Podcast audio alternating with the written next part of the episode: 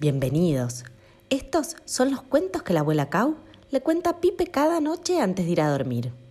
Espero que estén listos para sumergirse en este mundo de historias, aventura y mucha diversión. Solo tienen que dejar volar su imaginación. Y ahora sí, a disfrutar.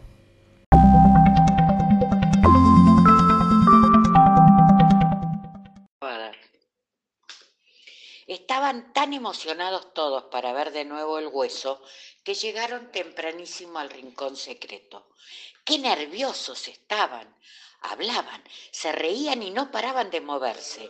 Cuando oscureció, salieron apuradísimos para el terreno enfrente.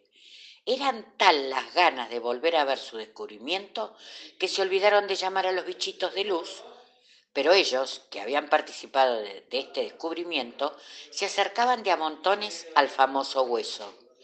¡Qué enorme era! Y parecía brillar en la noche. Rox, que había estado todo el día averiguando si algún gato vecino sabía algo de dinosaurios, apareció acompañado de un gran y viejo gato gris. Era Juan, el gato más anciano del barrio y también el que más sabía de todo se acercó lentamente y se puso unos anteojos redondos. Miró a derecha, a izquierda, arriba y abajo del gran hueso. Los amigos no querían interrumpirlo, pero no daban más de ganas de preguntar. Duró un rato largo la revisación de Juan y al final, con una voz gruesa y fuerte, dijo, sin ninguna duda, este hueso es de un Tyrannosaurus rex. Es increíble la suerte que han tenido. Ya casi no se encuentran estos huesos en ninguna parte del mundo. Los felicito. Ahora hay que entregarlo a un museo para que los paleontólogos lo estudien. ¿Los paleon qué? dijeron todos los amigos a la vez. Paleontólogo es un hombre que excava, como hicieron ustedes, y descubre cosas de hace miles de años. Gracias a sus estudios conocemos animales, plantas, herramientas que usaban hace un montón de tiempo los hombres. Si quieren, se sientan un rato y les cuento lo poco que yo sé, dijo Juan. El Tyrannosaurus rex era el dinosaurio más feroz de todos. Comía carne, es decir, se comía a otros animales. Eso se llama ser carnívoro. Era altísimo, tenía una cola larga que usaba para pelear y sus patas de adelante eran cortas y gordas. ¿Ven esos dientes que todavía tiene el hueso que descubrieron?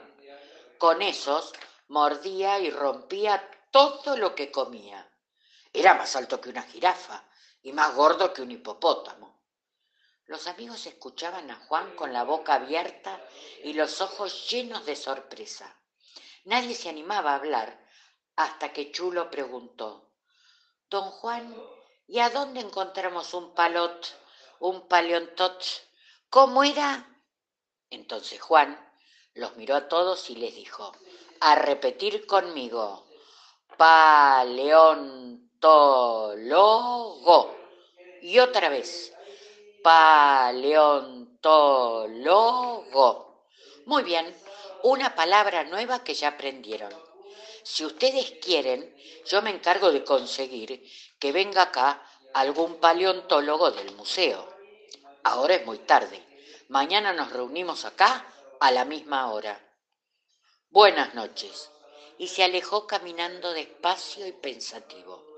Los amigos también se alejaron, casi sin hablar. No podían creer la suerte que tenían. Mañana quizás, serían famosos y vendrían de los canales de televisión para entrevistarlos. Seguro que nadie dormiría esta noche. ¿Cómo se iban a sacar de la cabeza el descubrimiento genial que habían encontrado?